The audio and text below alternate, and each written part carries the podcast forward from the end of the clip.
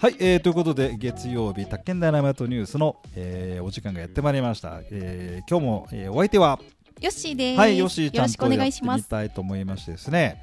えー、と今回の、えーまあ、新聞記事なんだけど、はいちょっとこれにしてみようかなはい。とね。令和3年の4月7日のはい読売新 聞、はい特別養護老人ホーム乗っ取り事件、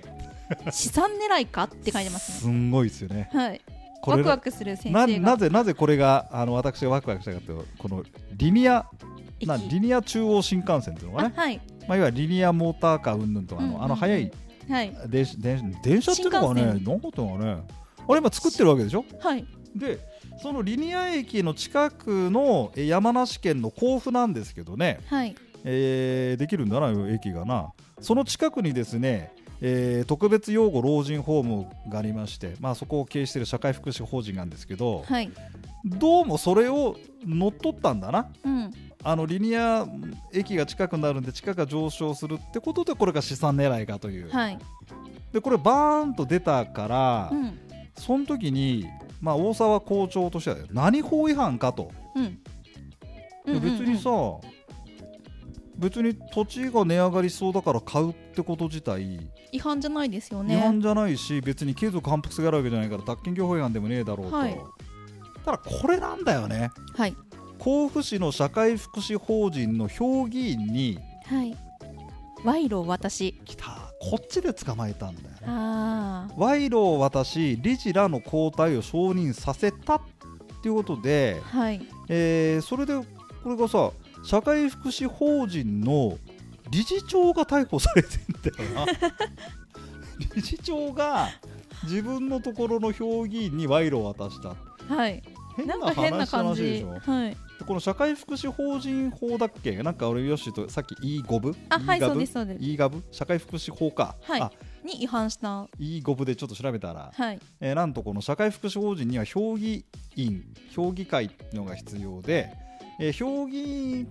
の人たち今評議会っていうのかなはいそれで理事を理事役員を選ぶということなんだそようねですねそれがその社会保福祉法人のという仕組みそうそれでそのさらさらにこの社会福祉法で本来はこあの賄賂なんて公務員だけじゃんかと、はいで社会福祉法人なんて民間なんだけどやっぱ公益性が高いってことで、うんうんうんあの公務員と同じ賄賂はいダメよ、賄賂で贈収賄しちゃダメよっていう規定が追加されたんだってねはい2016年、 2016法改正で設けられましうんたでそれでパクったという ですねでで全国初でパクったって言うんですがはい、さて、えー、とこれいろいろちょっと複雑な事件なんですよね、うん、で我々もですねこの社会福祉法人の法人登記を取得し はい、さらにこの社会福祉法人の問題となった土地の登記事項証明書と建物の登記事項証明書を取って理事が誰なのか全部調べさらに定当権にいくら設定されてるのか調べこれ全部ヨッシーがやってくれてますが、ヨッシーこういうの好きなんですよねはい、まあこの私が私とこういうことやってるとどうしてもマニアックな話にそうです。東本取るのが楽しくて、ね、楽しくて。はい、ということで、ちょっとよしまとめてみたんですが、まずはい事件の概要は、えー、と社会福祉法人の評議員に賄賂を渡しました、はい、えー社会福祉法人法、社会福祉法人法だっけな、社会福祉法違反かな、はいということでですと。でえー、と社会福祉法人の仕組み自体は評議員の評議会で理事を決める、この理事の交代を狙った、つまり、まあうん、まあ、要は手下を送り込みたかったんでしょうということなんでしょうかね、えー逮捕された人はどなたでしょうかよっしーちゃんまず、まず一人が T 氏、 T 氏名前が新聞には出てますけどはい、あえて T 氏、年は四十九歳、来た年頃 さあこの人は社会福祉法人の理事長、理事長この法人の理事長が逮捕されました、はあともう一人いた、まあ、ああと T.Y. 氏、 TY 氏同じ T 氏だったんでちょっと Y を入れたんですねそうですね TY 氏年は五十九歳、同級生奈良県の貸金業者、奈良県の貸金業者同級生ちょっと年上だけどねはい、もうもう一人もう一人が I 氏、はい六十二歳、あちょっと年上ですね大阪のブローカ大変ですー、怪しい、この人たちが逮捕されましたはい、何をやってた背景を女子ちゃん調べてきましたはい、奈良県の貸金業者 TY 氏59歳は何をやっていたんでしょうかと T 氏の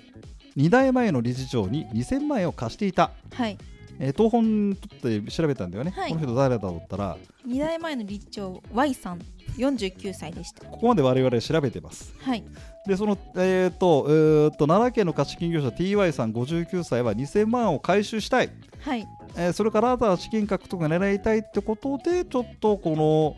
の評議員を買収したってことなのかねはいそれでですねえーっとこれはちょっとややこしいかなちょっと待ってよえーっとそれでえーっと密約があったんだよね、はいえー TY 氏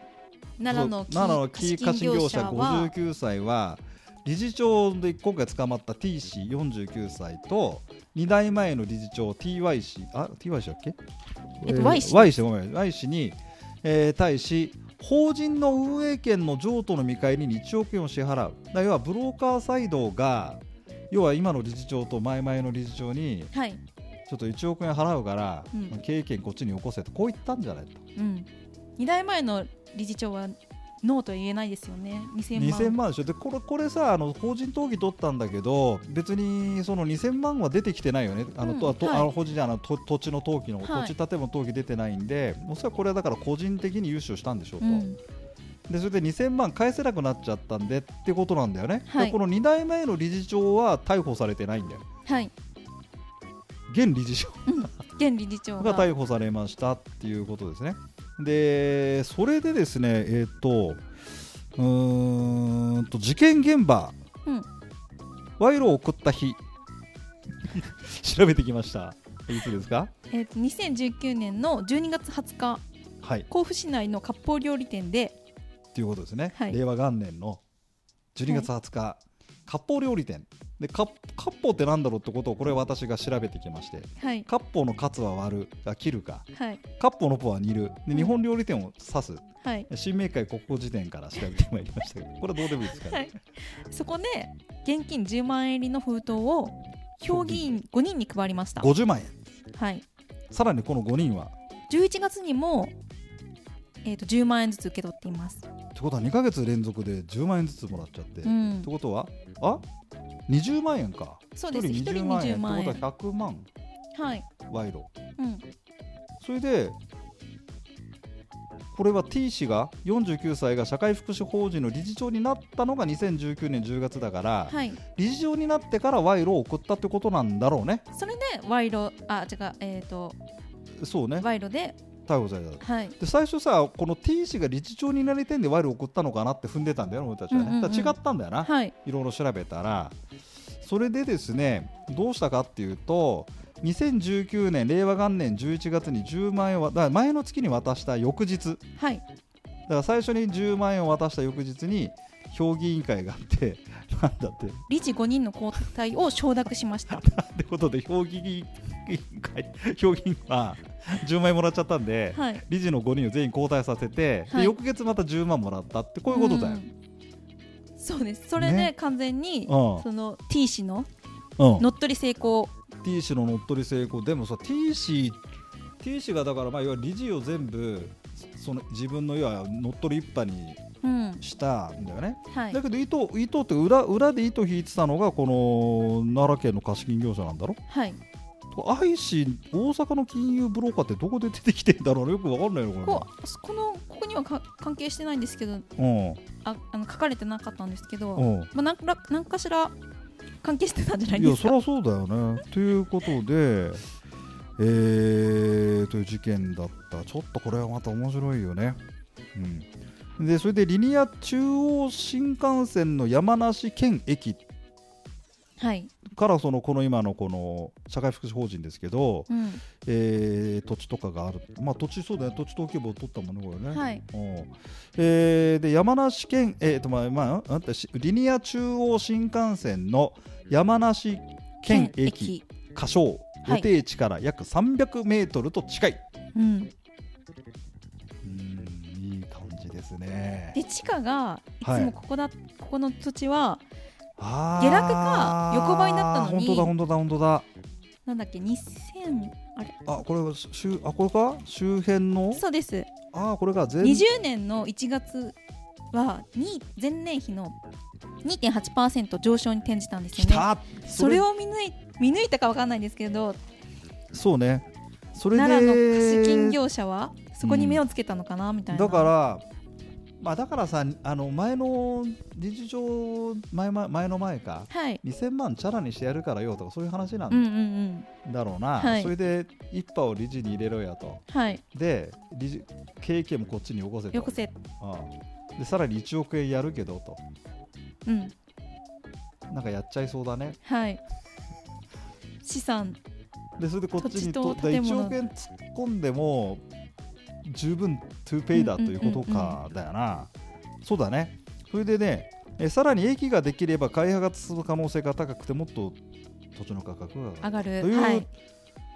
ことなんだよね、はいだからまあ一応単純なその経営単純な商取引であれば先見の明があるって話なんだが、はい賄賂し渡したりとかそうなのよそうそうして失礼しちゃうのがダメですよねだからそうそれだからねこれはだからさ何でパクるかって話でさああ後付け感うんだだからまあそのそのその特別養護老人ホームのうん経験を手にするっていうのは別にさ、はい悪いことじゃない悪いことじゃないしまあまあ一応ビジネスなんだろうけど、うんうんうんでもちょっとってないなんかはいだからまあだってこれ初の適用なんでしょうん社会福祉法のそうですよ贈収賄っていうのはさなんか他にもいっぱいやってそうですよねあそれいはろ書んいなてとこれころ書いてありますよ病院標的の事件あそれでね仲間を理事あそれで続報というわけじゃないんですけどはいえー、っとね法人の資産が狙われる事件は過去病院で病院でもあんだってああ多そでう仲間を理事に送り込む手口など今回の事件との共通点はだなんかあれなんじゃないの芋づる式にななんかんかいっぱい我々出てきがそほうらリスペクトしてる地面師グループがあるんじゃないですかあーあれの手口をり地面師同じ手口でやるんだけど、こはれい乗っ取り屋っていうのも同じ手口でやるから乗っ取り師って いう選定試験でもやりますか乗っ取り師乗っ取り師は同じ手口なんじゃないですかね、うんえー、なんかでもやっぱやっぱあんねそれで病院の資金を病院を乗っ取っちゃったグループがね無断ではい病院の資金を引き出しちゃったっていう事件もあったんだって、であーこれは業務上横領になるよね、うんうんうんえーっと結局そういうことなんだねそれでね今後増えるんじゃないかっつるよ今後役員高齢化で後継問題を抱える法人が増えると予想されますはいだから乗っ取りだまあいわゆる生地さ資産的価値があるもんだかうら、んうん乗っ取りだけどその乗っ取り自体を防ぐ法律ないんだろこれ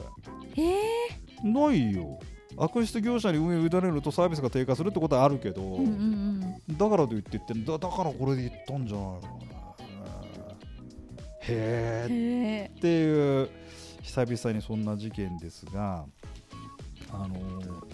まあまあそういうことなんだけどでちなみにさはいその金もらっちゃった評議員いんじゃんはいこいつはどうなっちゃったのこの人たちもよパクられてますねですよね うえもらう方もダメですもんんいねやそうそうそれダメよ贈賄あこの5人もあのつ捕まってる罰金刑に処せられてあんたあれどこか書いてあったよな、えー、あーあったあったあったえー、っとですね そうですねえー、と理事らは公務員でないため刑法の贈収賄は適用贈収賄で適用されませんが法人の公益性を踏まえて16年社会福祉法改正で贈収賄規定が創設まあさっき言った通りだねうんそれで今回の事件では評議員5人も同法違反収賄に問われ罰金100万円などの略式命令を受けたはあ前科でも宅建業法の免許は大丈夫だよね、はうんい社会福祉法違反のうん罰金刑だからね、だけど、うん、とこの人たちは20万もらって100万払わなきゃいけなくなっちでさらに前科がついたっていうゃうはいどう割に合わないえこれ誰が割にあったんだろうねこれ誰が割にあったのこなのんか事 一件瞬てんてんてんってなっちゃいましたね 俺20万もらったんだけど罰金100万になっちゃったんだよっていう彼氏はどうします別れるこれ誰が何だかよく分かんない事件ですけど一応そういうのがありまして、はいえーじゃあちょっと今回じゃあこの統計はちょっとよし取っときなよはいいっぱい変えたんねうんねはいこうやって人んちの登記簿をしみじみ見るっていうのもさあのでしかも個人情報も減ったくれもないでしょ、丸出しこれはでもさしょうがないんだ個人情報保護法の対象外だから東京、はいうんえー、ってことなんですよね。はいということで今回は、えー特別養護老人ホーム乗っ取り事件、はいえーで贈収賄で逮捕されたというちょっと奇妙な感じはしたかな。しましたなんかちょっとよくわかんないんでよく調べてみたらそんな感じだったという事件を、えーお届けしましたまた来週。はいありがとうございます